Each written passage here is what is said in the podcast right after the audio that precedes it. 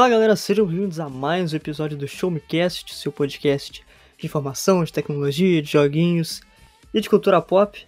Eu sou o Felipe Vidal, falando diretamente aqui do Rio de Janeiro e, meu Deus do céu, eu já tô congelando aqui. E a partir de hoje eu sou um homem frio e calculista, apesar do frio, porque eu comecei a ver Peaky Blinders na última semana. E coincidentemente o Tutu está usando uma boina extremamente suspeita, não é, Tutu? É isso aí. Diretamente de São Paulo, que também tá bastante frio, e justamente por isso eu tô usando a minha boina aqui de, de um, vilão frio e calculista. Eu não assisti Peak Blinders, eu só vi algumas só. imagens assim por cima, mas parece ser uma série, uma série muito boa. Quem sabe no futuro aí. Também estamos acompanhados de Matheus Carpenedo. E aí, rapaz, eu, um sulista, tô com muita vontade de falar: ah, vocês não sabem o que, que é frio, aqui que tá frio de verdade, aqui em Curitiba é outro nível. Quer dizer, eu vou me segurar. Ah, é, é o que mais rola. O pessoal do Sul sempre querendo ser fiscal do frio alheio dos outros estados. Ah, tem que honrar o estereótipo, né? É isso aí. Obrigado pelo, pelo convite, feliz em estar aqui. Muito bom, muito bom. E, e como carioca eu preciso falar que vocês nunca sentiram calor, então, né? Ok, ok, eu, eu, eu respeito, faz sentido. Essa faz sentido, né? Bom, tá aí. E se você caiu de paraquedas nesse episódio e não conhece o nosso trabalho fora dele, eu escrevo lá pro Showmetech, um dos mais renomados portais de tecnologia aqui do Brasil, e todo dia saem várias notícias, artigos, análises muito maneiras lá no site, então é só acessar www.showmetech.com.br e Carpe, antes da gente começar, fala um pouquinho sobre você, o que, que você está fazendo atualmente. Então, pra quem não me conhece, eu tenho um canal no YouTube onde eu falo de videogame e principalmente FPS ou jogos com um olhar mais aprofundado da indústria. E também faço lives de segunda a sexta na Twitch. Também Olha. jogando principalmente muito FPS. FPS single player, dos, dos clássicos aos modernos. Só no Doom, né? Com certeza, né? Nossa. Doom, Doom está no, no meu coração sempre. Olha, ba- baita jogo. E hoje a gente tá aqui pra falar daqueles temas. ah, cara, que assim, né, eu, eu, eu amo falar. Que inclusive o Carp já cobriu um evento com a gente lá no Showmetech, numa live sobre. Ah, agora eu esqueci qual que Os foi. anúncios da Nvidia. Foi anúncio da Nvidia. Agora eu esqueci o nome do, do evento geral. Acho que era. Ah, não, esqueci. Não faço ideia. Mas eu sei que era a revelação da RTX 3060 Ti. Um evento bem curtinho lá, lá pra janeiro. E hoje a gente tá aqui pra falar de placa de vídeo, de processador, porque a gente vai comentar, assim, né? Entre aspas, quem tá melhor em 2021 e o que esperar do futuro entre a AMD, Nvidia e vamos dar uma pincelada na Intel também. E, cara, para começar, eu, eu preciso dizer que eu sou um pouco fanboy da AMD, tá? Eu já vou, já vou deixar isso aqui explicitado. Que eu tenho a tendência a pender pro, pro lado vermelho da força. Mas tudo bem. E, bom, cara, vamos começar a Acho falar. importante também eu, eu explicitar, antes que a galera apareça me dando exposed, Olha, que eu sou um parceiro da Nvidia aqui no Brasil, né? Mas, ainda que eu seja um parceiro da Nvidia, né? Se eventualmente eu falar bem assim das coisas da Nvidia, eu vou ter argumento pra falar, não é só porque eu sou parceiro, não. olha. Eu tenho uma placa claro. de vídeo da Nvidia, uma, uma 1650, e tenho a- o processador Ryzen da, da AMD. Então eu tô no meio do, de campo. É, ali. eu tô numa situação parecida também. Meu processador é um Ryzen e gosto muito, viu? Ah, é ótimo. Para processador para jogo assim, o Ryzen foi inclusive uma recomendação sua. Olha É. só. Ó, não dá pra falar que eu sou hater da AMD, viu? foi, foi recomendação do Carp. Eu consultei com ele antes de comprar meu computador. Eu tenho aqui uma placa da, da AMD e um processador da Intel. Então eu tô no meio de campo também, vai. equilibrado também. É, tá todo mundo equilibrado, vai. Tá todo mundo equilibrado. E, bom, começar aqui, fal- vamos, vamos começar falando um pouco da, da AMD, né, já que a gente começou a falar deles. E, cara, eu não sei se vocês lembram, né, mas lá pra, vamos botar aí 2013, 2014, 2015, até 16, eu lembro que a AMD era uma empresa que o pessoal não curtia tanto os produtos, tanto em processador quanto em placa de vídeo, né, tinha aquele, aquele estereótipo de que a AMD consome muita energia, que tu precisa de umas fontes muito louca pra, pra ter placa AMD, que a AMD esquenta pra caraca, que não era uma mentira, né? Esquentava bastante Uhum. as plaquinhas deles. E de 2017 pra cá parece que. Parece não, né? Os caras. Nossa, eles evoluíram de uma forma gigantesca e hoje estão dominando muitos segmentos aí do, do mercado pra gamer, do mercado doméstico. E o que, que tu acha dessa, dessa baita evolução da AMD dos, dos últimos anos pra cá, Carp? Porque teve o, o- acho que o grande pontapé disso foi a entrada da, da Lisa Su, né, como CEO aí, da Com divisão certeza. Radeon e posteriormente criando o Ryzen para substituir os processadores FX, né, os clássicos FX. E aí, o que, que tu acha, o que, que tu tem achado dessa, dessa nova cara da empresa nos últimos anos? Cara, aqui eu tenho lugar de fala porque eu tive um FX. Eu tive um FX 6100. Então eu peguei bem essa transição aí.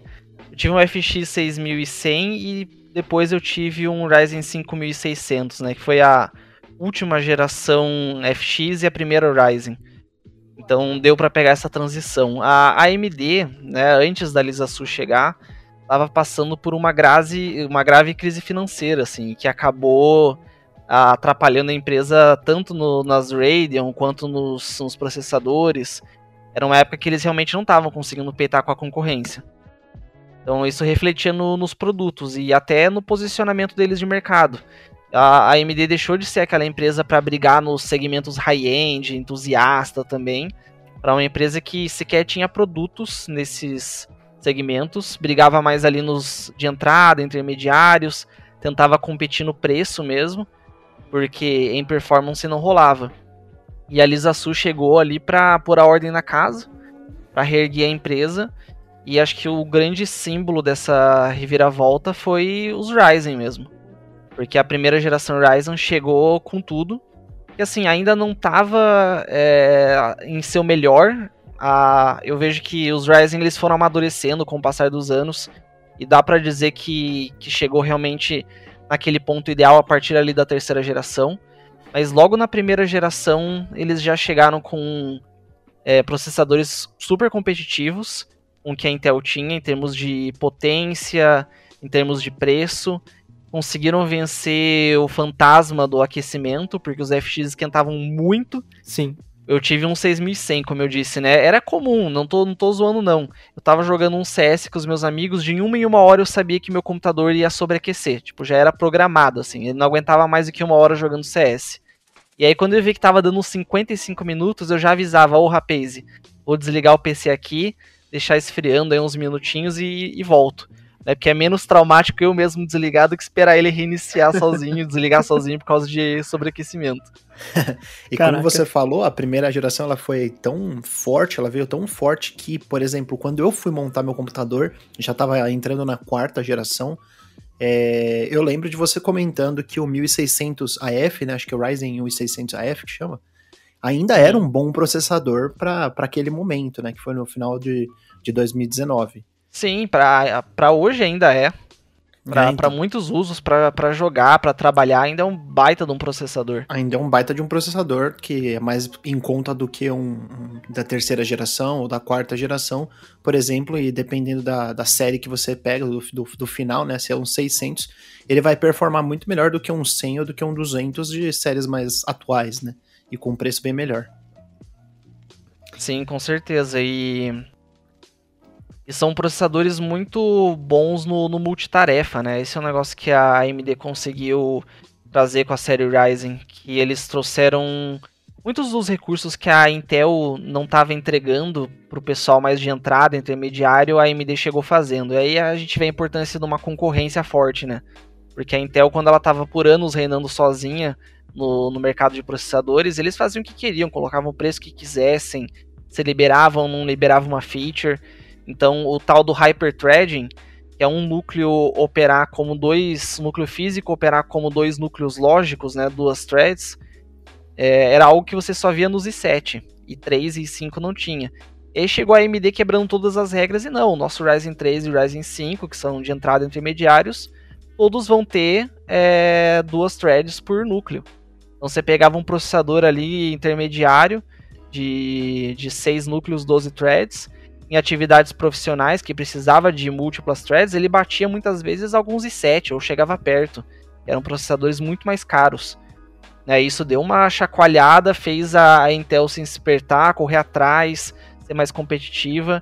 Então, a, essa reviravolta da AMD foi bom não só para quem curte os produtos da AMD, né? E a proposta deles de mercado, que é sempre de oferecer um custo-benefício legal, mas até para quem é fã da, da Intel, porque a concorrência pressionou fazendo que a Intel melhorasse. É, e acho que isso reflete muito também né, do que a gente tem hoje, tanto em processador quanto em placa de vídeo, que é esse duopólio de empresas, né? Processador só a Intel faz e só a AMD faz. Do outro lado, a gente tem, não sei, no máximo a galera do mobile, que é a Qualcomm e outras empresas ali, né, que fazem processadores para uh, para smartphones, né, a MediaTek, acho que sabe. A Apple tem o seu próprio processador. A né? Apple, né? A É. Apple. Que a Apple, inclusive, agora está trabalhando com ARM nos, nos computadores de mesa, né? Nos notebooks. Uhum. É. Mas E- realmente, são poucas empresas porque é uma tecnologia muito de ponta e realmente não Sim. é qualquer empresa que consegue desenvolver e ser competitiva nesse mercado. É, existe toda uma estrutura, né, toda uma cadeia produtiva ali para você tá, tá desenvolvendo esses processadores, esses, eh, esses chips nesse mercado aí de semicondutores, que acaba sendo muito complexo de você desenvolver e precisa de um é, de um aporte financeiro muito grande, né, cara? Exatamente. E, e assim, né, é o que eu sempre digo, quanto mais, e até o que você falou, né, quanto mais concorrência a gente tiver nisso aí, melhor, porque as empresas vão se movimentar para fazer produtos melhores. A Intel ficou muito tempo ali na sombra, só no refresco, enquanto não tinha ninguém. E aí Mó chegou, paz. mó paz, mó paz, né, de boas na lagoa lá. E aí chegou a AMD falando, ó, agora o inimigo, o inimigo agora é outro. É, e tá refletindo até, até hoje. Se a gente pega gerações, essa nova geração de processadores Intel, né, a 11 geração, Tiger Lake, com os novos Ryzen, que saíram ah, no finalzinho do ano passado, né, ali pra, pra outubro, novembro. Cara, a AMD tá dando banho na Intel em processamento, sabe? É impressionante como o jogo virou, né? Antes a AMD, que era conhecida por ser esquentadinha, agora é a Intel. Que é a Intel que não tá conseguindo acompanhar na litografia, né? No quanto eles conseguem miniaturizar os circuitos. E aí, para conseguir a mesma performance dos Ryzen, precisa subir muito o consumo de energia, as velocidades. É, acaba esquentando bastante. É a ironia. O jogo virou mesmo. A hipotermia. Não, e até a questão de preço, cara. Eu lembro que o processador da Intel era sempre muito mais caro que os AMD. E ultimamente eu tô vendo o- os AMD mais caros do que os Intel muitas vezes. A demanda Fui- cresceu, né? E eles começaram a aumentar também o preço, né? Porque agora a gente tá num- numa escassez um pouco de questão de chips, etc. Como tá vendendo demais, então talvez eles estejam subindo o preço justamente por isso, que eles não, não, não conseguem é, entregar a quantidade que, que é, é a demanda do mercado, né? Sim, é, é interessante como o mercado tá tão competitivo entre, entre essas duas. Tem uma coisa Sim. interessante também, é que a AMD já desde o PlayStation 4 e do Xbox One, ela vem fornecendo chips para esses consoles, né? Não lembro se no Xbox One era assim, mas eu creio que no, no PS4 era um Sim. AMD modificado, Tanto né? que foi uma das coisas que ergueu a AMD. Uma das coisas que ajudou a AMD a sair da, da crise financeira dela foram o PS4 e Xbox One, que venderam super bem. Isso. especialmente o Play 4. Foi um fenômeno e os, ambos estavam com chips AMD ali, né? APUs, né? CPU e GPU O Jaguar. juntas AMD, né? Mesma arquitetura em- no- nos dois. Isso, e até hoje em dia, né, no Series X e no PlayStation 5, né, no Series S também, eles estão usando um equivalente ao Ryzen 3600 XT, é isso? Então é difícil estabelecer comparativo, porque é Ryzen de terceira geração, na verdade é Zen 2, né? Mesma arquitetura dos Ryzen de terceira geração, Aham. só que eles têm 8 núcleos e 16 threads, o que equivaleria aí a um Ryzen 7 3700, 3800X. É. Só que os Ah, clocks são diferentes, a memória cache é diferente. É, eles né? são Mas é personalizados, disso. né, pra, pra poder adequar melhor o, o uso do console, né? Porque o console Exatamente. ele tem um, um uso diferente. Um computador, por mais que ele seja o seu computador gamer, né? Por mais que você jogue só nele e, e tenha uma outra máquina para streamar, é, eles têm demandas diferentes, né? De, de, de, processamento, gráfico de processamento lógico e memória, esse tipo de coisa. É consumo de energia principalmente, né? Se Sim, for olhar sim. um console, tem que ser muito menorzinho, tem que puxar menos energia, então eles acabam modificando bastante coisa. É, para uma placa de, da série 3000, por exemplo, o consumo de energia aumenta bastante. Absurdo. né? Nossa, bastante.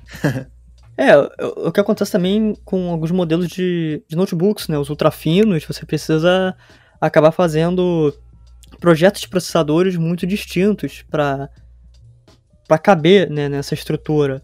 Eu, assim, eu, tô muito feliz porque eu tenho conseguido analisar alguns modelos de notebooks e consegui, inclusive com, com aqui um da ASUS, né, que saiu recentemente, o ZenBook 14, e ele tá com um processador Intel i7 de 11 geração, né, o i7-1165G7, Uh, e eu testei mais dois notebooks que tinham AMD. E nem era o AMD mais recente, né? Nem era o, a, a família 5000, era Ryzen 5000. Era, era 4, 4300, se não me engano.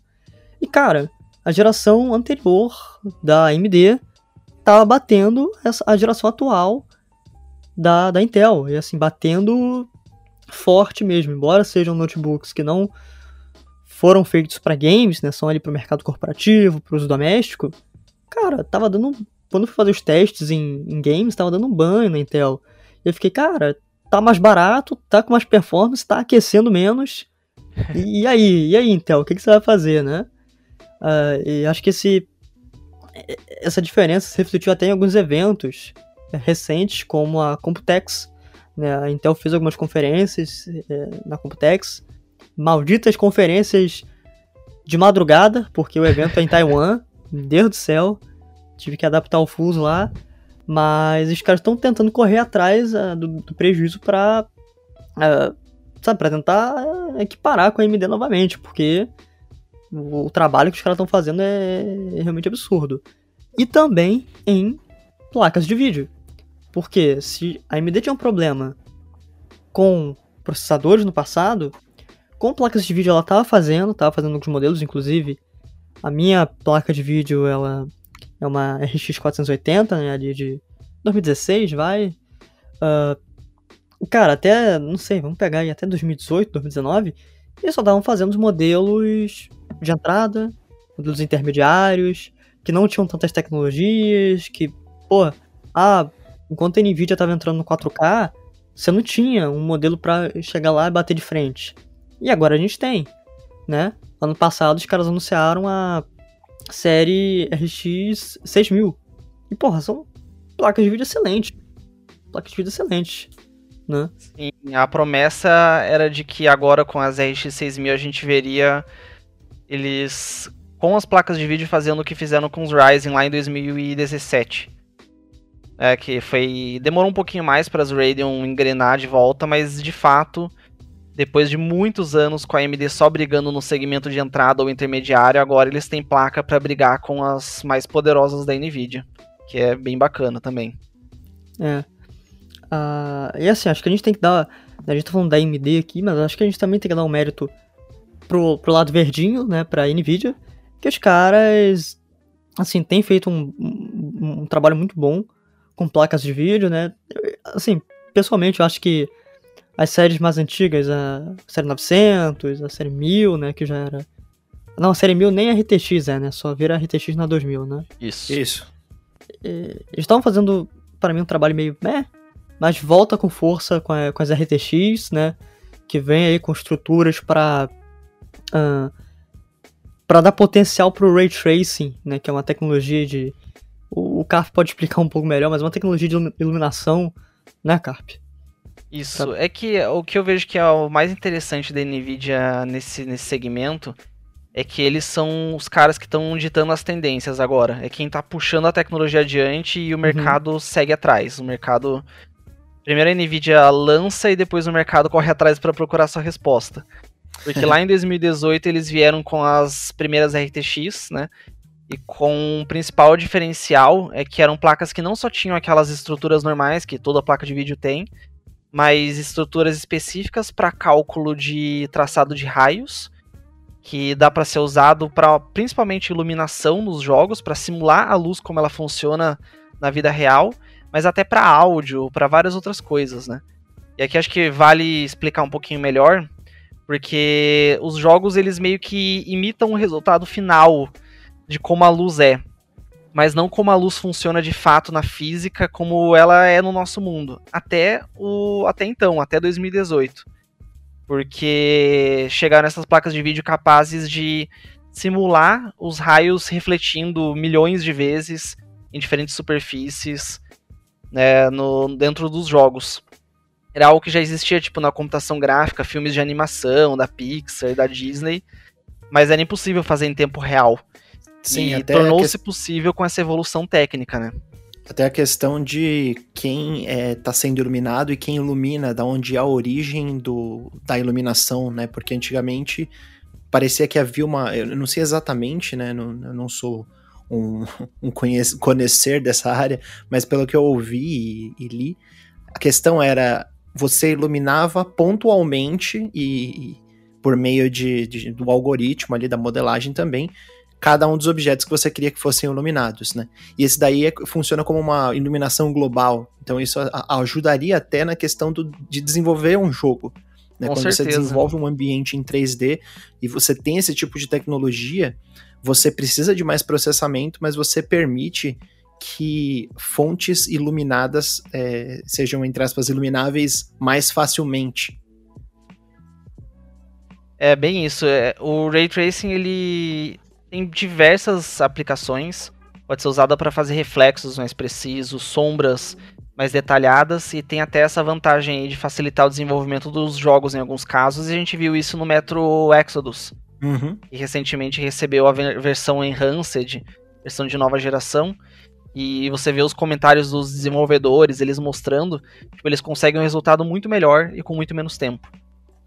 Então, basicamente, a, uma das principais tecnologias atuais que está no, no, boca a boca é o Ray Tracing. Mas quem introduziu isso foi a Nvidia lá em 2018. Super desacreditado em 2018. Todo mundo falou: ah, isso aí é gimmick. Isso aí é besteira, só pra fazer placa mais cara, né? Ninguém, ninguém botava fé. Até porque também tem a, tem a culpa da Nvidia aí de não ter nada para mostrar nessa época. O único jogo que tinha suporte a Ray Tracing era o Battlefield 5. 5 é. que era super pesado, não dava uma diferença significativa, então era compreensível a descrença.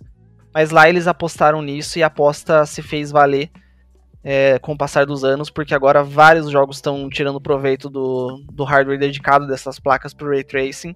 E é de fato umas tecnologias. Uma das tecnologias de futuro, né? E é, outra, eu... outra vantagem, outra novidade que veio com essas placas era uma parte dedicada para cálculo de IA, de machine learning. Isso. É, que é uma das grandes novidades também no mercado da, da computação no geral, tá em tudo quanto é lugar, você vê o pessoal falando de IA. Eram placas mais preparadas para isso. E uma das principais, na verdade, a principal aplicação disso tem sido o DLSS, né? Que é um recurso evolucionário da NVIDIA.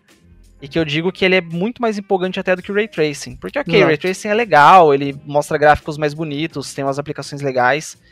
Mas o DLSS ele faz um tipo de, de mágica eu achava que era impossível. Que é você ter um visual igual ao que você tinha antes, ou até superior, mas ganhar performance, o jogo rodar melhor. Porque basicamente, né, explicando como é que funciona o DLSS, uma tecnologia que faz com que o seu, a sua máquina precise renderizar aquele jogo numa qualidade inferior, com alguns pixels faltando ali na imagem, numa resolução menor, e aí, por inteligência artificial, a imagem é reconstruída para o que ela deveria ser. É uma, uma, uma IA que basicamente utiliza várias técnicas em simultâneo, desde pegar informações dos quadros anteriores da imagem até um banco de dados dela própria. Uma IA que é treinada em ver milhares de horas daquele jogo rodando em resoluções tipo 8K, basicamente. Sim. Então ela é super treinada para reconstruir os pixels que falta e ela faz isso em tempo real. Então, um jogo que às vezes estaria super pesado com o Ray Tracing ligado e você não tá conseguindo rodar bem, batendo 45 FPS, ela vai dar aquele fôlego para alcançar 60, 75, 90 FPS. É muito assim, impressionante, né? É muito impressionante. Não, é Falando, é às vezes parece que é mentira, que é papo marqueteiro. Mas quando você pega para rodar no seu computador na sua casa, é inacreditável, assim. Eu joguei Control, foi o primeiro contato que eu tive, assim, de, de me surpreender mesmo com DLSS. Que, assim, o jogo com o Ray Tracing ligado, e já é um jogo naturalmente pesado, né? Nossa, ele não, não tava rodando legal. Tava, tipo, 30 e poucos FPS, 40, e eu queria jogar 60. E aí foi ligar o DLSS, cara, subiu para 75, assim, deu, deu a folga que eu precisava e o jogo continuou bonito. E se você Sim. olha imagens lado a lado, é, DLSS e, e, renderizado nativamente, muitas vezes você não consegue notar a diferença. Em outras até é melhor. Tem vídeo da Digital Foundry provando que às vezes com DLSS fica melhor do que a resolução nativa. É, é. bem impressionante mesmo. Sim, sim. Essas técnicas que hoje em dia o pessoal vem desenvolvendo e colocando em prática de machine learning são, são muito impressionantes, porque eu tava. É, na época que o Stage ainda estava sendo marketado, o pessoal estava falando, estavam falando da questão de, de lag zero, né, na questão de controles e também de latência zero, é latência negativa, eles falavam, né, ah, vai ter latência negativa. Eu tava pensando, mas como é isso, né? Eles falavam de prever o comando antes de você dar o comando. É cara, muito assustador isso. É muito assustador, né? É uma coisa paranormal. Mas realmente é, é bem impressionante isso. Hoje em dia, como tá avançada a tecnologia e como essa tecnologia, né, apesar da gente estar no Brasil e não conseguir, não poder falar que isso é democrático e, e popularizado o suficiente de forma alguma, mas isso chegando no povo, né?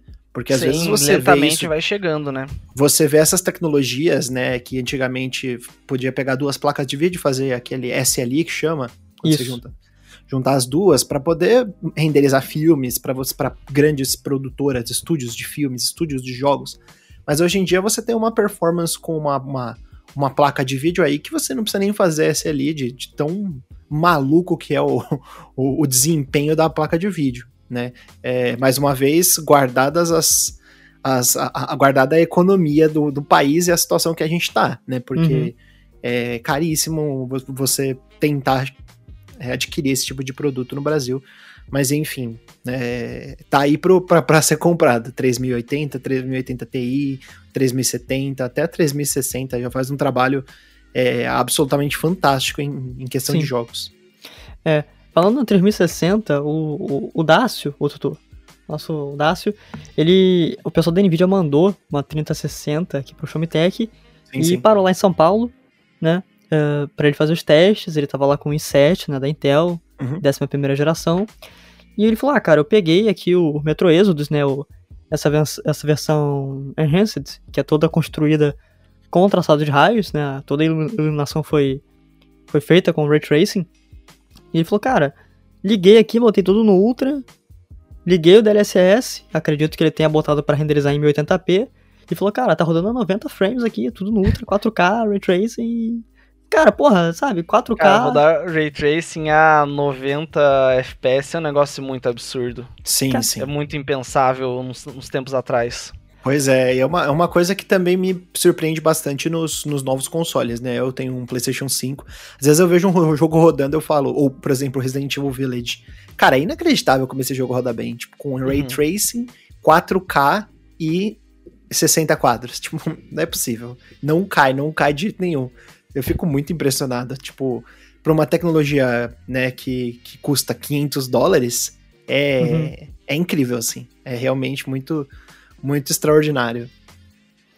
E, e, acho que assim, né, como o Carp falou, mais incrível que o Ray Tracing é o DLSS, porque você não precisa estar, tá, o melhor de tudo é que você não precisa estar com o Ray Tracing ligado ali para você utilizar o DLSS. Ah, cara, eu não tô, porra, eu quero jogar um, né, um Call of Duty Warzone, mas porra, ah, eu quero jogar, enfim, né, a 200 frames, tu vai lá, liga, faz as configurações que você precisa fazer e você vai jogar em frames, em um frame rate altíssimo, né? Chegou agora no, no Doom Eternal também, né? E no. Isso. Não sei se chegou no Red Dead já, mas eles Ainda falaram não. que ia chegar, né? Bom, O Isso, Red Dead já tá com uma atualização pra, pra Ray Tracing, não tá? acho que DLSS só. Ah, é, vai DL... chegar o DLSS. ah, vai Tem chegar o DLSS. Tem, tem, tem só o DLSS, não tem Ray Tracing. Ah, jogos tá, que é. tem só o Ray Tracing, ou que tem dois, os dois, né? Uhum. Death Stranding é um que, por exemplo, só chegou o DLSS. Isso, isso. É, E uma e- ótima aplicação. É, Nossa, também é uma coisa demais. que, que a gente tem que pensar, né? Que os estúdios precisam se movimentar para poder adaptar a, a tecnologia, né, ao, ao usuário, porque senão você compra a placa e também não vai ter. é, você não vai ter tantos benefícios, né? Os estúdios têm que é, oferecer esse tipo de, de update. É, esse é um amadurecimento que a gente tá vendo agora, né? Porque Sim. lá em 2018 chegaram as primeiras placas com suporte a Ray Tracing, DLSS, mas precisávamos de jogos para mostrar isso. Né? E levou um tempo para os desenvolvedores realmente conseguirem implementar e fazer bom proveito dos recursos. A própria Nvidia ela fez mudanças na forma com que o DLSS funcionava para conseguir disponibilizar ele de forma mais fácil para os estúdios. Sim. A versão 2.0 já veio com uma cobertura muito mais ampla. E é algo que a gente está vendo agora a AMD começando, né? Porque as primeiras placas da AMD com suporte a Ray Tracing, elas vieram só em 2020, veio- vieram dois anos depois. Então agora que a gente está começando a ver a AMD meio que correndo atrás disso. Ela também agora está chegando aí com o FSR, né? Que é o equivalente deles ao DLSS, que eu coloco entre muitas aspas aqui equivalente, porque ele funciona de uma forma diferente. Diferente. Mas também é um recurso que agora que tá começando a trilhar o seu caminho, então pode demorar um tempo pra estar disponível em vários jogos. Sim, É. sim. Porque o DLSS também, quando ele surge inicialmente, né, assim, eu, quando ele surgiu na, na versão, digamos assim, 1.0, vai, porque ele tá na 2.0 agora, ah, ele ainda era um recurso que tinha muito a melhorar. E acho que com o Fidelity FX Super Resolution, que é esse FSR, nessa nova. ah, esse, no- nesse no- nesse novo recurso da AMD, acho que ele tem um. tá engatinhando ainda, ainda, ainda tem um caminho, né? ele segue todas essas linhas, né, que o Carp já explicou, de você ter uma imagem, é, redimensionar ela, depois escalonar, né, preencher com inteligência artificial. Só que na NVIDIA, eles usam componentes específicos da placa de vídeo, né, na, no corpo da placa de vídeo. É um recurso que utiliza hardware também, né? Isso é um hardware dedicado pra fazer isso, né? A- Tem uma parte lá que vai continuar trabalhando como sempre trabalhou pra renderizar o jogo e uma outra específica só pra fazer isso. É. E o Fidelity FX, ele não utiliza nenhuma parte eh, de hardware. Ele é só o software, né? Então ele utiliza a IA, o machine learning. E também tem... Eu lembro de ter visto uma, uma entrevista do, do pessoal da AMD falando que seria uma tecnologia que seria criada juntamente com os estúdios a partir do motor gráfico dos jogos. Inclusive o pessoal lá da... da esqueci o estúdio que faz o metrô. É a A 4A. 4A. né? Eles falaram que seria praticamente impossível implementar o FSR no Metro Exodus porque não cabe no motor, né, na, na engine do jogo. Uhum. Então eles teriam que fazer uma série de reformulações lá para poder caber. E, assim, né, embora seja uma tecnologia recente, assim, lançou dia 22 agora, dia 22 de junho, né?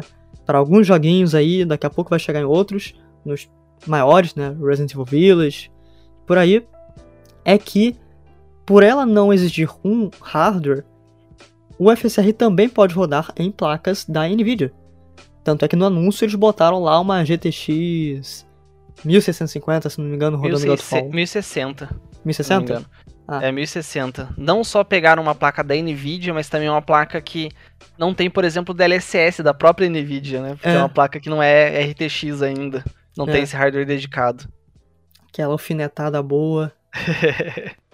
E, e é muito bom ver isso, cara, porque assim, a empresa tá se movimentando, né? A gente tá chegando aí com novas, novas tecnologias e bom, né? ah, a gente tem que- vai ter que esperar um pouquinho pra ver essas coisas amadurecerem ainda. Mas quem tá falando, né, só pra terminar essa parte de inteligência artificial e da Nvidia, eles também têm umas funções muito maneiras ah, que é a respeito da criação de conteúdo, né? Tem lá o NVIDIA Broadcast, o NVIDIA Studio, Estou usando o broadcast neste exato momento. olha só. Pode Então- um cachorro gritar aqui do, do meu lado que vocês não vão ouvir, porque a, a IA tá filtrando tudo. Só vai pegar minha voz. Muito bom, é isso aí. Eu, eu tentei burlar o sistema, eu tentei utilizar o, o estúdio com a placa AMD, não deu certo. Bugou tudo. Mas enfim, né? Ah, o, o Carp, então. O, o NVIDIA Studio, o Broadcast, eles são a mesma coisa? Agora eu não lembro. Ou é o, é o mesmo nome? Não, não é a mesma coisa. O. São. Pelo que eu entendi, é que assim. Tem coisas que foram ganhando nomes diferentes com o passar do tempo. Tipo, o RTX Voice, por exemplo, era um plugin só pra limpar o sinal da voz. Depois ele foi integrado ao Broadcast, que é um programa que faz mais coisas, né? O estúdio eu não conheço muito bem, pra ser honesto. Mas o, o Broadcast, eu, eu sei que eu uso ele diariamente para fazer lives, para gravar podcast, vídeo. É uma suíte de ferramentas para ajudar o, o cara ali com a câmera e o microfone dele. Então, é desfocar um fundinho ali na, na webcam, não pegar ruído no, no microfone, é fazer key, né? efeitos. É, um chroma key, exatamente. E, cara, é- é- aqui entra o mesmo caso do DLSS, porque a lógica de funcionamento é a mesma, é por IA, parece mágica. É. É muito impressionante. Tipo, quando eu vi rodando pela primeira vez esse filtro do microfone, eu fiquei de cara. Eu, eu vi num vídeo da internet, eu pensei, não pode ser. Aí eu baixei aqui, testei, eu, meu Deus, não pode ser. É real. Tipo, eu coloquei o meu celular tocando uma música bem alto do lado do microfone e eu falando ao mesmo tempo e ele só pegava o meu microfone. Não pegava nada da música. É muito impressionante. Isso me salvou, porque eu tenho dois cachorros aqui que ficam se esgoelando a tarde inteira, cara. pra fazer live era horrível. Toda hora os cachorros estavam latindo e nunca mais, bicho. Nunca mais tive problema com isso. Então, uma aplicação muito massa. Tipo, você pega a placa de vídeo, tipo, ok, é pra rodar os jogos e tal. Mas também tem muitas aplicações diferentes de, de trabalho mesmo. E que salvam a vida. Com certeza, principalmente para quem é criador de conteúdo, né? Esse tipo de investimento acaba valendo a pena, né? É, a, a Nvidia tem focado muito nesse mercado. Tem dado muita ênfase no- nos marketings dela, até nos próprios produtos, né, nesses softwares, de vender as GeForce não só como placa para rodar os jogos, mas também como ótimas ferramentas de trabalho, de criação, produção de conteúdo. Sim, sim, Sim. E no Brasil eles fazem um trabalho de marketing bem forte, né? Bastante. Eu gosto muito do trabalho deles aqui porque é bastante capilarizado. Você vê eles com uma atuação forte desde o youtuber gigante até o minúsculo. Desde Uhum. o cara do super especializado é, que pega o Metro Exodus pra testar Ray Tracing até aquele cara que joga um CS só, mas quer o CS dele a 360 FPS, cravado, Uhum. sabe? Sim, sim. Sim. É, é, e essa comunicação é muito importante, cara, que você acaba popularizando mais ainda os seus produtos, né, para uma base de pessoas que potencialmente pode não conhecer, além de, sabe, ó, a gente tem isso aqui, cara. Olha o que, que a gente é capaz de fazer, olha as nossas tecnologias, né, pô, vem comprar a nossa placa. E é algo que eu sinto falta da AMD, porque embora eu, sei que ela tá ali, né, ainda mais que, pô, atuando como imprensa, né, se- sempre recebe release, sempre recebe e-mail, esse tipo de coisa, mas e aí, pro consumidor, né? Cadê, cadê essa aproximação com o consumidor e cadê essa aproximação com o- os criadores de conteúdo que, assim, modéstia à parte, é a galera que, sabe, espalha a palavra, né? Uhum. Então acho que falta um pouquinho também. Assim como a gente já falou bastante da AMD, a gente falou bastante da Nvidia, eu queria puxar aqui, né, um pouquinho pro lado da Intel, que tudo bem, a gente já falou um pouco dos processadores deles, né, que tá deixando a desejar aí um pouquinho. Mas a Intel no início desse ano, né, eles lançaram aqui no Brasil os primeiros notebooks e os primeiros processadores com suas novas placas de vídeo, a Intel Iris Xe, né, que é aquela plaquinha para substituir a famigerada, é, acho que até esqueci o nome, a Intel HD Graphics. HD Graphics. É, tem a Iris, Nossa. tinha a Intel HD Iris, Intel HD Iris Graphics, né? Todas essas vêm já de um bom tempo. Lembro na época que eu, ti, que eu comprei um MacBook em 2014, ele já era com Intel HD Graphics. Né? Olha. Mas era aquele notebook que rodava no Uhum. máximo um Batman Arkham City. E olha lá. E olhe lá. E, e essas placas vieram, né, com, com a promessa de, ó, a gente vai ter mais placas aqui que acompanham o processador, que vão ter uma eficiência energética melhor, que vão ter um desempenho muito superior até para games, né, assim, dadas as devidas proporções, né, games mais leves. E eu venho testando essas placas, né, e, cara, são placas ali é, integradas, né, meio integrada, meio dedicada, um misto, que funciona, cara. Acaba entregando um desempenho bem maneiro, mas é bem limitado pelo processador, né, tem aquele gargalo ali, porque são placas que estão chegando em, em notebooks de sabe, ultra finos, de baixa tensão. Então acho que a Intel tem muito potencial para fazer placas de vídeo, tanto é que eles estão desenvolvendo placas de vídeo dedicadas para desktops, né? Uh, a expectativa é que eles lancem alguma coisa ainda no fim desse ano. Tava cara, previsto. essa história das placas da, da Intel é uma novela, cara, se você Muito. for ver. Porque há tantos anos que a gente escuta, não, agora vai sair as placas de vídeo da Intel. é, acaba sempre sendo isso, acaba sempre sendo gráficos integrados pro, pro que a gente já conhece, de é, baixo desempenho, baixo uhum. consumo. É, então eu tô super cético. Para mim é tipo assim, eu só acredito vendo, sabe? Só acredito Sim. quando de fato tiver na minha mão uma placa da Intel pra testar. Uhum. É, assim, né? É uma baita novela. Eles falaram, não, a gente vai lançar em junho de 2020. Aí, não, não, peraí, né? Calma, teve problema, tem a pandemia, a pandemia, porra, a pandemia complicou as coisas. Mas no fim de 2021, ó, vai ter, é. hein? um leve atraso, assim, sutil. Um leve atraso. Mas, assim, eu de verdade espero que, que isso saia quanto antes, porque é aquilo. A gente já tem duas empresas, a Nvidia e a AMD, que estão novamente brigando lá no topo para ver quem faz os melhores produtos, quem entrega os melhores recursos. E ter uma terceira, olha só, ter, tem uma terceira via aí, né? Parece que eleição isso. Ter uma terceira disputa, acho que pode intensificar muito, muito esse mercado e beneficiar mais os consumidores, né? Mais os gamers aí. Ah, quanto mais concorrência, sempre melhor, né? Sim, com certeza. E, bom, acho que a gente chegou naquele ponto né, do, do podcast Uh, a gente tentar, tentar decidir aqui quem tá melhor em 2021. E também Será recomendações, que... né? Ah, não é o melhor momento para recomendar um, um, ah, um claro. computador, né? Para recomendar uma placa. Mas a gente falar um pouco das nossas experiências, quais placas eh, que a gente tem, né? Por exemplo, o Carp tá com a série 2000? Ou 3? Isso, uma 2080. 2080. Então, é, já é uma placa bem potente, né? É uma placa Bastante. segura bem. É, então, é pra gente falar um pouco das nossas experiências, né? E Beleza. tentar recomendar alguma coisa, né? Mesmo que não seja o momento ah. mais recomendado para montar um computador. Essa parte até, até me dá uns calafrios, assim, porque que eu penso, o que, que eu vou falar, cara? O que, que eu vou recomendar nesse momento, né? Mas. Você falou que tá com qual placa? Do, do, é, 2080, né, Carp? Isso. E teu processador? É um Ryzen 5 3600. Boa, boa. Uh, eu imagino que você consiga rodar tudo aí no, vai, no Ultra em Quad HD pelo menos. Isso. É, é que assim, o meu monitor ele é Quad HD, né? É um monitor 1440p, 75 Hz. Então até sobre upgrade, né? Saíram as, as RTX 3000. Honestamente, tipo, não preciso. É claro que é, preço, disponibilidade não ajuda.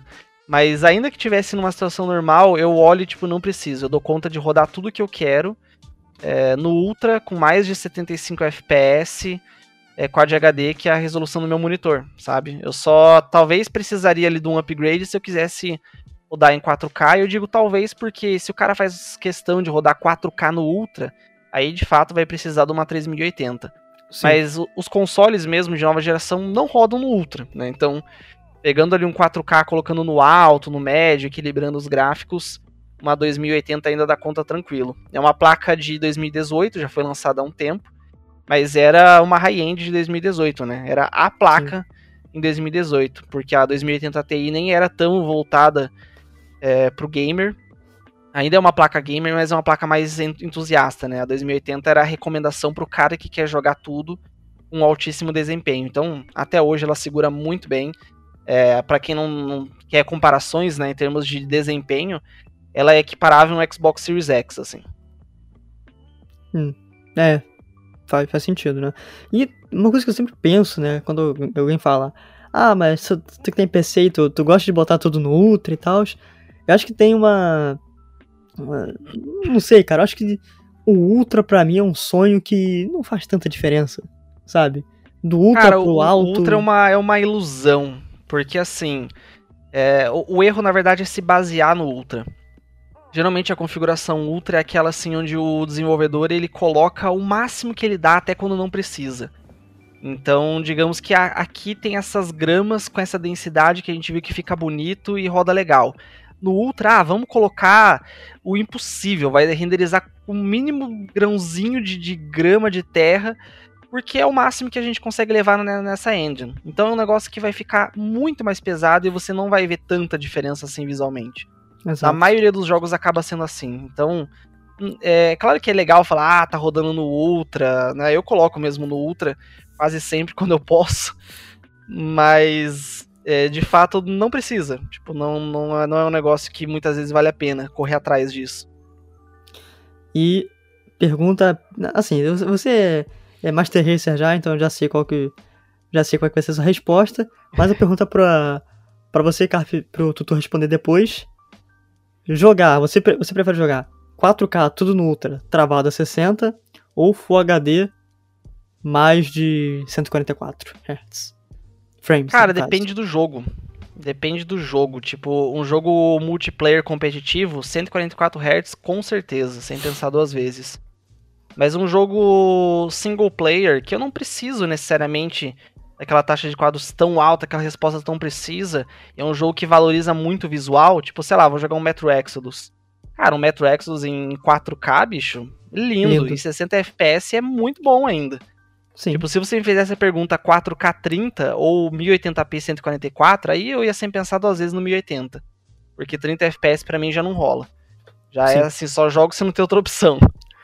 Mas acima de 60, bicho, tá, tá ótimo. Então, a minha resposta é depende do jogo. Beleza. E você, Tutu? É, eu não tenho monitor para 144, mas eu tenho uma TV da LG, uma NanoCell série 86, que ela chega a 120 Hz com o HDR ligado, né? Então eu, eu posso me dar o luxo de jogar algumas coisas em 120 FPS.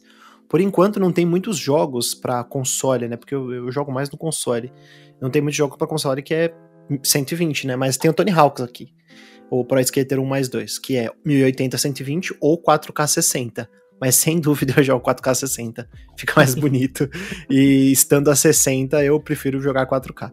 Se fosse o caso que o Carp falou, que é 1080, 60, é, 4K, se- é, 4K 30, ou 1080, 60, ou 1080, 120, eu iria no 1080, né? Mas acima de 60, meu olho já não detecta tão. Com, com tanta precisão assim, tipo, não faz tanta diferença pra mim. E eu.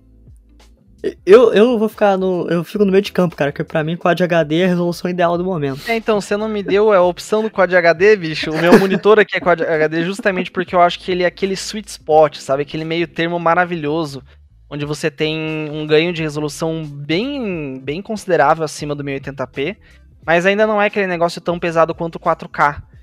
Então você consegue empurrar taxas de quadro bem altas, consegue ligar vários efeitos, colocar no Ultra, ligar Ray Tracing.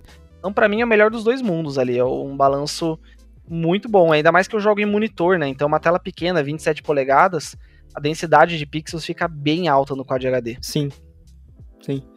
E. Tutu, você tá com PC, PC Gamer aí também, né? Sim, você sim. falou que você tá com uma 1650? É uma 1650. É que eu, eu descobri recentemente, depois de montar o PC, que eu sou uma pessoa que gosta de jogar em console. Não tem jeito, eu instalo as coisas no PC, ligo o controle, mas não é a mesma coisa. Eu já tô acostumado com console, é, já tô acostumado com o ecossistema do PlayStation e, do, Heresia!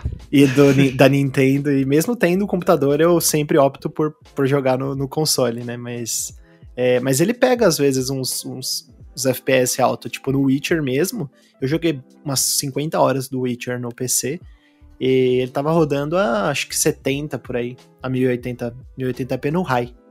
Olha só. Tava rodando pra bem uma até. plaquinha de entrada é muito bom. Porra, Muito bom. é uma, é uma meu, meu, meu PC que eu montei em 2000, eu falei 2019, não, foi 2020 que eu montei, setembro de 2020, ano passado. É, no fim ele saiu por uns 3,700 mais ou menos. E, cara, hoje em dia 3,700 se bobear é a placa, porque o pessoal é. tá, tá, tá ridículo os preços, né? Sim, a gente tá no apocalipse do hardware, né? É, o apocalipse Nossa. do hardware e o apocalipse da vida, né? Tudo, né? A gente, tá, a gente tá ferrado em qualquer esfera do entretenimento, da vida. Cruz credo. Ah, aqui comigo eu tenho. Né, acho que o meu, meu setup é o mais, mais desatualizado aqui no momento. Mas eu tô com uma RX 480 de 8 GB da AMD, né? Como eu falei, uma placa de 2016. E um i5 6600 lá de 2000, e 2016 também. Quatro núcleos e. Ele é 4 núcleos e 4 threads, então tá difícil rodar algumas coisas. Mas eu consigo rodar a maioria dos games aí em Full HD, no médio ainda. Vez ou outra eu tento. E, cara, por incrível que pareça, eu consigo rodar em alguns games em Quad HD. Por conta da memória ser 8 GB. Olha só. Massa. E é- é uma experiência excelente. Eu, amo jogar no PC. Mas. né, a gente acabou não falando tanto das nossas recomendações aqui agora que eu lembrei de falar também. Mas, se tratando de PC, eu acho que esse, assim, a menos que você trabalhe ou que você necessite comprar uma placa de vídeo bolada, né? nem- bolada, cara, sei lá, tu pensa placa de vídeo de entrada, você tá extremamente caro. Mas acho que o, o, o grande meio termo hoje é tu pegar um, um Xbox Series S, que vai ter um desempenho bem maneiro. É o que eu pretendo fazer nos próximos nos próximos meses aí, sei lá, em 2022, no iníciozinho do ano. Porque, cara, tá, tá muito complicado, né? Tu pegar qualquer placa de vídeo agora. O processador ainda vai, placa-mãe tu consegue pegar. Fonte tá, tá, tá- aumentou um pouco o preço, né? RAM aumentou um pouco o preço, assim. Mas no geral a placa de vídeo tá muito mais cara. Sim, sim. Um- É, o que, o que eu recomendaria nesse momento é que assim, você comentou do, do Xbox, né? Se o cara tá buscando aquilo só pra jogar, realmente Ah, um é, claro. Series S ele entrega um, um custo-benefício imbatível ali. Mas o PC ele faz muito mais do que só, só jogar, né? É uma, uma ferramenta de trabalho também. E claro que assim, placa de vídeo especialmente tá muito caro atualmente por conta, né, mercado de mineração, dólar, tudo que a gente já sabe. Mas o PC tem uma vantagem que, que é a modularidade dele, né? É sempre possível você montar um PC agora sem uma placa de vídeo, você pega uma Claro. APU ali da AMD, né, que tem aquele gráfico integrado, embutido e, e é decente, tipo, vai rodar um League of Legends, um CS, Overwatch, né, coisas mais leves. E aí, é quando abaixar o preço, você pode ir lá ter a opção de, ah, eu quero agora comprar uma placa de vídeo. Vai lá, compra a placa, espeta, e o teu desempenho, nossa, cresce absurdamente, assim. Coisa que você não consegue fazer num console, né? Então, com uma APU você já conseguiria ali pra rodar uns jogos indie, tipo um Hades, por exemplo, que chegou bem depois nos consoles, Disco Elysium também, já rodaria jogos assim. Roda jogos mais antigos e roda bem. Né? Funciona como uma ferramenta de trabalho, com gráfico integrado, aí você já ia conseguir fazer um monte de coisa, editar vídeo, Photoshop, né? E aí depois você pega uma placa de vídeo e pronto, turbinou o PC, né? Num upgrade que você não consegue fazer, por exemplo, num console. É. É, é, né, eu acabei de me, me esquecendo de, de terminar e falar, né? Mas é isso aí que você disse. Cada, cada, cada aparelho desse né, vai ter um, um, um público específico. Então, eu, eu sou do. Eu sou do time que sempre vai falar, ó. Cara, pega um PC, vai. O PC é maneiro, tem promoção toda hora na Steam. Embora os joguinhos estejam caros, né? Em qualquer lugar. Mas é uma plataforma que você tem muita autonomia pra mexer. E, e sempre tem aquela história, ah, não, a PC dá muito problema. Cara, eu montei o meu em 2017, em janeiro de 2017, e até hoje, assim, ele não deu nenhum problema, assim, sabe? Nenhum, nenhum, nenhum problema.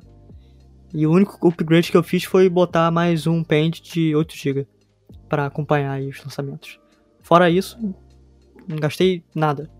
Então, é claro, os tempos eram outros, né, e tal, mas é um, é um dadas as proporções ainda é um custo-benefício bem bem interessante.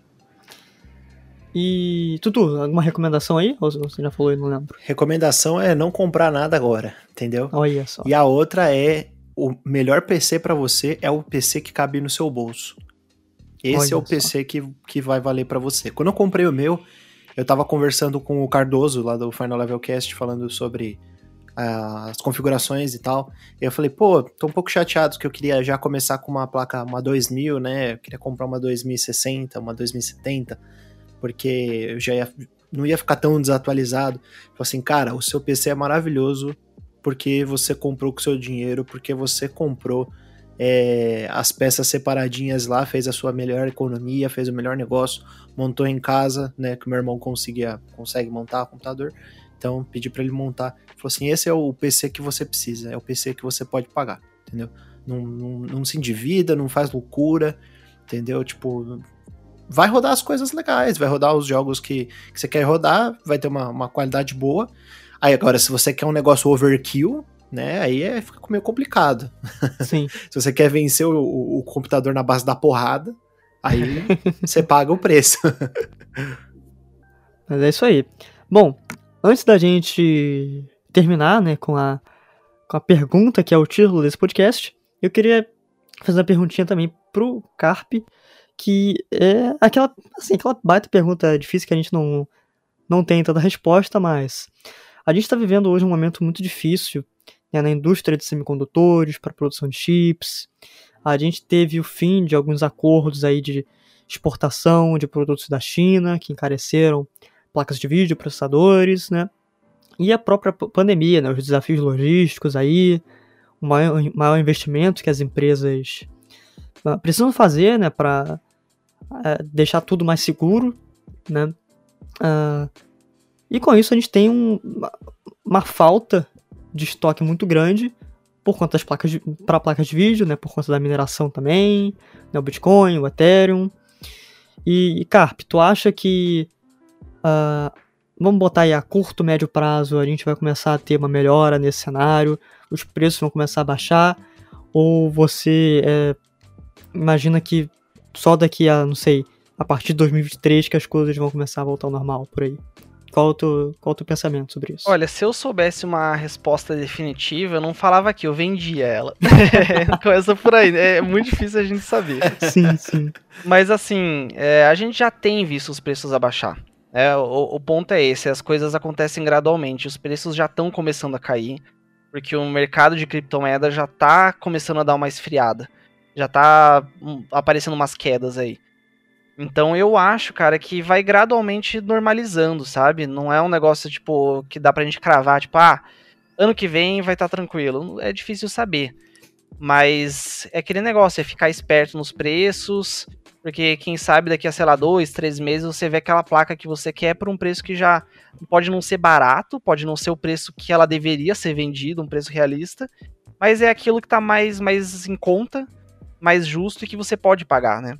Então, eu, eu acho que não vai é, precisar esperar até 2023 para conseguir ver algo num, preço razoável. Pode ser que demore tudo isso para chegar no preço que deveria ser, né? Fazendo aquela conversão direta, como a gente fazia.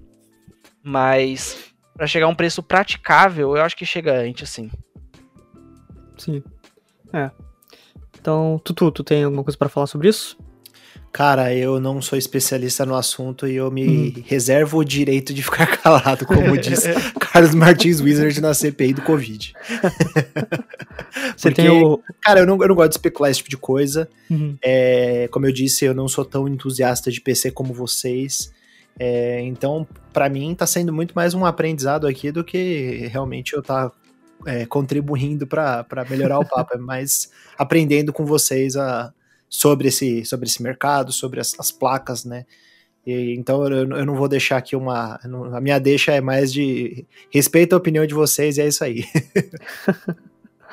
Tutu veio com habeas corpus pro cast. é, não, porque eu acho que quando a gente. A gente precisa ter humildade de chegar e falar, claro, ah, eu claro. não entendo de, do, do, de um assunto, tô aqui para para poder contribuir de outras formas, porque realmente eu não tô tão. Eu vejo só por cima o pessoal falando, ah, 20 mil a placa, 18 mil a outra. Cara, que loucura. É, inclusive eu não aguento mais, desabafo. Sempre a galera todo dia, cara, printando, ó, oh, essa placa 20 mil. Eu já sei que tá caro, bicho, eu já sei que tá normal. É chato. Não precisa né? me lembrar todo dia. É chato. Há demais. meses. É, é, bem chato isso daí também. Então, é, fica aí o, o, o desabafo. RTX 3080 cai de preço, de 20 mil vai pra 18. É, não. Queda brusca. Todo mundo. Aproveitem. Todo, todo dia é isso. Todo dia é isso. Mas, bom, agora, agora sim chegou o momento, Tutu. Agora eu posso fazer a pergunta? Pode, fica à vontade. Obrigado. Então, né, vamos, vamos responder cada um individualmente aqui, rapidinho. Que é responder uh, a nossa. Vamos botar aí nossa indagação do título desse podcast. E quem é que tá melhor? Né, vamos botar em processador. Vamos dividir em processador e placa de vídeo. Boa. Mas, 2021, quem aí tá. Né, assim, porque é relativo, né? Você falar que é melhor, que é pior. Mas vamos tentar. AMD, Nvidia ou Intel? Quem aí que vocês acham que tá melhor? E vamos começar por processador, né? A Nvidia sai de fora dessa. AMD ou Intel, Tutu? Para você, na sua humilde opinião. Até quando eu estava pesquisando preços, AMD. Até o, o, o até 2020, AMD. Agora eu não tô tão a par. Então eu vou continuar com a AMD porque só me deu boas, só deu alegrias por enquanto para mim. Vou ficar com a AMD, deixar a Intel com os preços caros dela para lá. Ih! Cutucou, hein? Cutuquei. Cutucou. E você, Carp? E aí, o que, que Eu fico também com a AMD. Ainda que a Intel continue bastante competitiva e até em preço, muitas vezes eu tenho visto ela superar a AMD no, no- no equivalente. Ele- Eles entregam ainda ótimos produtos. Eu acho que a AMD tá entregando um balanço melhor, assim, entre preço, performance, aquecimento, consumo de energia, é, operações profissionais, né? Você precisa de muitos núcleos e threads. Eu acho que a AMD tá, tá com uma tecnologia mais afinada. E, bom, eu concordo com os delatores aqui. A AMD também. Né, minha, minha futura escolha aí. Se eu tiver dinheiro pra pagar, porque tá caro também esse troço, tá tudo caro, meu Deus do céu. Mas a AMD fazendo um baita trabalho com processadores aí. Vamos esperar que eles continuem com todas essas inovações. E a AMD, manda os processadores pra cá, a gente sempre pede, manda pra cá, pra gente fazer review, pô. Manda pra cá, a gente tá falando bem de você, olha só. E pra, não, e pra quem tá ouvindo, isso aí é, é brincadeira, tá? Porque tem gente que acha que né, a gente fala bem, a gente recebe as coisas. Não, não é, não é assim que funciona. E, bom, placa de vídeo, vou começar aqui. ah, Nvidia ou AMD. Cara, a Nvidia já tá muito bem consolidada nesse mercado, já tá com tecnologias aí, né? ah, pioneira nessa, nesse tipo de tecnologia com inteligência artificial, TLSS, fazendo muita coisa bacana. Mas ah, com o recente lançamento das RX 6000, eu acho que vou ficar com a AMD, vou dar, vou dar esse suporte para eles, vou ficar do lado vermelho novamente. Até porque minha placa é AMD, então eu tenho que fazer jus aqui. Vai que eu falo mal e ela queima. né? Falando sério, é, acho que eles têm um, um caminho difícil pela frente, né? Ainda tem que melhorar em alguns né, serviços, né, alguns recursos das placas. Mas é aquilo, né, cara? A tecnologia, quando tu pisca o olho, tu já tá com uma coisa bem melhor aí. E eu acho que o futuro é bem, bem empolgante. Carp?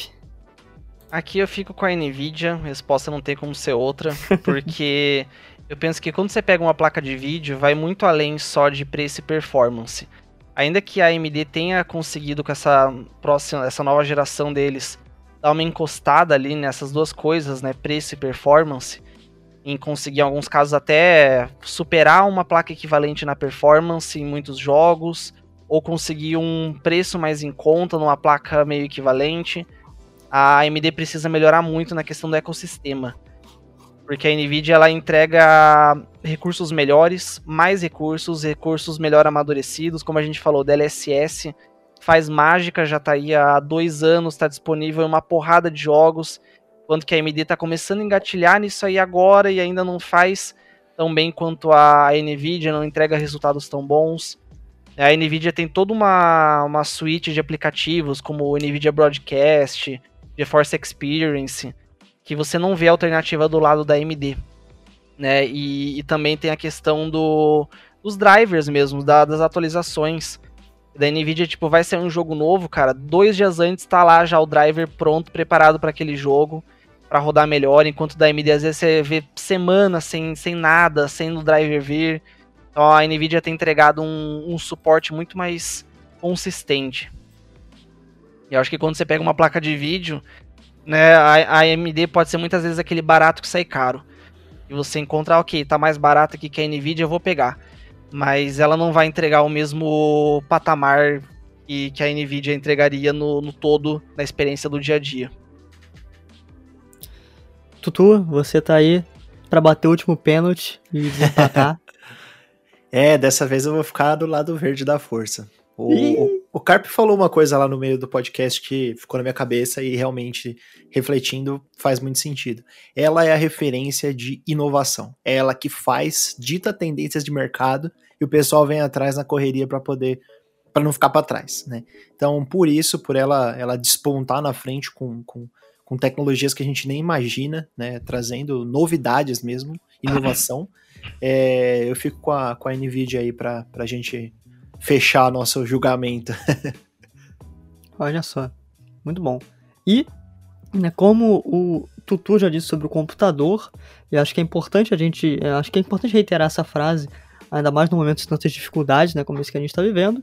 Acho que o processador e a placa de vídeo que, é claro, né, vai, melhor para te atender, depende das suas demandas, do que você quer fazer e principalmente do quanto que você pode pagar, né, do, do seu bolso. Então dá uma boa pesquisada, vê reviews. O Carp também. Você também fala dessas coisas lá no, nas suas redes sociais, né, Carp? Sempre nas redes sociais, durante as lives, sempre tirando dúvida da galera, ajudando no que eu posso. Tem Até um... porque, para mim, um, uma das coisas mais incríveis do PC Gaming é justamente isso, de você poder montar a máquina de acordo com as suas demandas, com o seu bolso, e a liberdade de customizar ali para deixar do teu jeitinho. Isso aí. Tem uma, uns, uns twitters, né, uns perfis de Twitter que o Carp que me indicou na época que eu tava procurando placa de vídeo. É Observatório da CPU ou Observatório da GPU? GPU. Isso. Cara, excelente esses, esses bots. Claro, o que a gente falou, hoje em dia tá, tá tudo muito caro, mas quando der uma baixada, fica de olho nesses perfis aí. Tem um outro também que acho que é bot do computador, alguma coisa assim. Que. que monitoram bot... preços, né? Variações, promoções. Eles monitoram preços e, e, tipo, colocam fazem threads diárias, assim, dos preços de diversos modelos de placas, então vale muito a pena ficar de olho. Eu comprei minha 1650 numa dessas daí, que ela bateu 900 reais, eu fui lá e, e garfei, entendeu? Sortudo, hein? Caraca, é, então. Ela bateu 900, eu fui lá e peguei. O Ryzen é. 3100, mesma coisa. Foi lembro quanto foi na época, foi 400, 350, bateu, fui lá e, e, e, garfei. É na hora, assim, tem que ser, tem que ser rápido. Tem que ser rápido. E também, né, preciso fazer o jabá aqui do site. Bom, aliás, esse episódio já vai ficando por aqui. Mas antes da gente se despedir, passa lá no Showmetech, www.showmetech.com.br, porque tem review de placas da Nvidia, tem review de coisas lá da AMD, né, tem alguns produtinhos deles. E a gente sempre está cobrindo uh, os novos lançamentos dessas empresas, da Intel também. O pessoal da Intel sempre fortalece a gente. Uh, então tem muita coisa maneira lá para você dar uma olhada e coisas muito empolgantes aí pro futuro, coisas que estão chegando, meio que embargadas aqui, não posso falar ainda. Mas fica de olho lá no site. E, Tutu, onde as pessoas podem te encontrar? Podem me encontrar sociais? no arroba tutupieri, no Instagram e no Twitter. E para quem gosta de computador, gosta dessa de PC Gamer, dessa, dessa tribo aí, vocês podem ouvir o podcast do Carpenedo, que é o Overclock. Muito bom, inclusive. Ele faz Olha. junto com o Panda dos Games e com o meu querido amigo Felipe Gugelmin. E o podcast é excelente. Eu tô, de vez em quando eu tô escutando lá, porque tem uns, uns temas legais sobre modding de jogos, sobre as, as, novidades de tecnologia de computador. Então, parabéns pelo trabalho aí, Carpenedo. Opa, muito obrigado. E, Carpe, além do podcast, se você quiser falar um pouco mais dele também, Fique à vontade aí. Então, você me encontra. O podcast já foi dito, eu ia recomendar, agradeço muito, já adiantou meu serviço. né? E agora, do meu trabalho né, individual, você me encontra no Twitter como X Carpenedo. E eu também tô no YouTube, só procurar por Carpenedo lá que acha. E Twitch também, twitch.com/barra xcarpenedo. Falo bastante de PC Gaming. Olha aí. E se vocês quiserem me encontrar, eu falo português e muitas merdas no Twitter. Vidal underline Felipe com P mudo. E no Instagram, Vidal underline Felipe com P mudo também. Você passa lá. Na Twitch, em breve, agora que eu tô com o microfone bom. Aliás, obrigado Bruno que finalmente enviou o microfone aí. Né, esse que vocês estão ouvindo. Agora os podcasts vão ter uma melhora. E fique ligado porque vai ter mais lives, né, mais lives no Show Me Tech também. Eu e o Tutu estamos com uns projetinhos aí para começar. E coisas de computador também, coisa de plaquinha de vídeo, processador.